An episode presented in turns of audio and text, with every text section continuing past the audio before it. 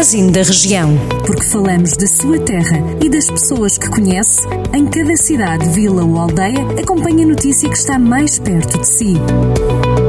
Magazine da Região. Edição de Rafael Santos. Câmara de Moimenta da Beira vai organizar no próximo dia 20 de maio a décima edição das Jornadas de Cidadania, que terá este ano como tema Sustentabilidade, Empreendedorismo e Inovação Social. O evento vai decorrer durante a manhã do dia 20 em formato webinar, através da plataforma Teams, mediante inscrição prévia. A iniciativa arranca às 10 da manhã com a sessão de abertura. No âmbito da cerimónia anual de atribuição dos títulos de cidadãos nobres, a Nobre Casa da Cidadania distinguiu este ano nove portugueses, de entre eles está Luís Soares, natural e residente no Conselho de Sinfãs, distrito de Viseu.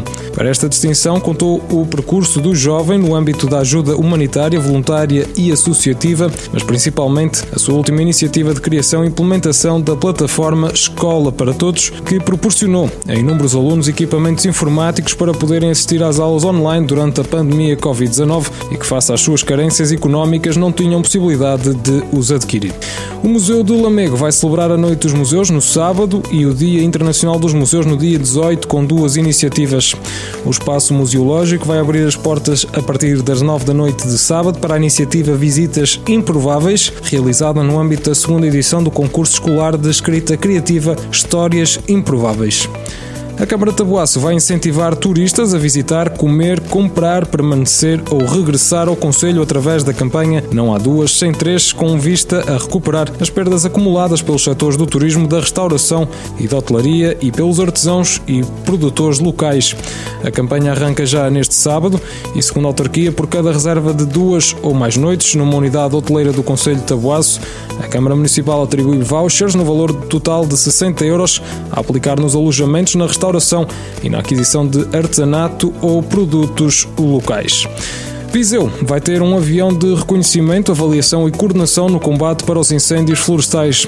O distrito vai contar com quatro meios aéreos permanentes para combater as chamas na época crítica de incêndios, dos quais um em Santa Combadão e três em Viseu, além da presença da Unidade de Emergência de Proteção e Socorro.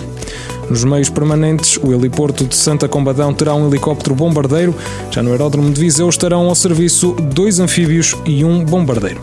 Pode ler estas e outras notícias sempre que quiser em permanência em jornaldocentro.pt. Jornal do Centro, a rádio que liga a região.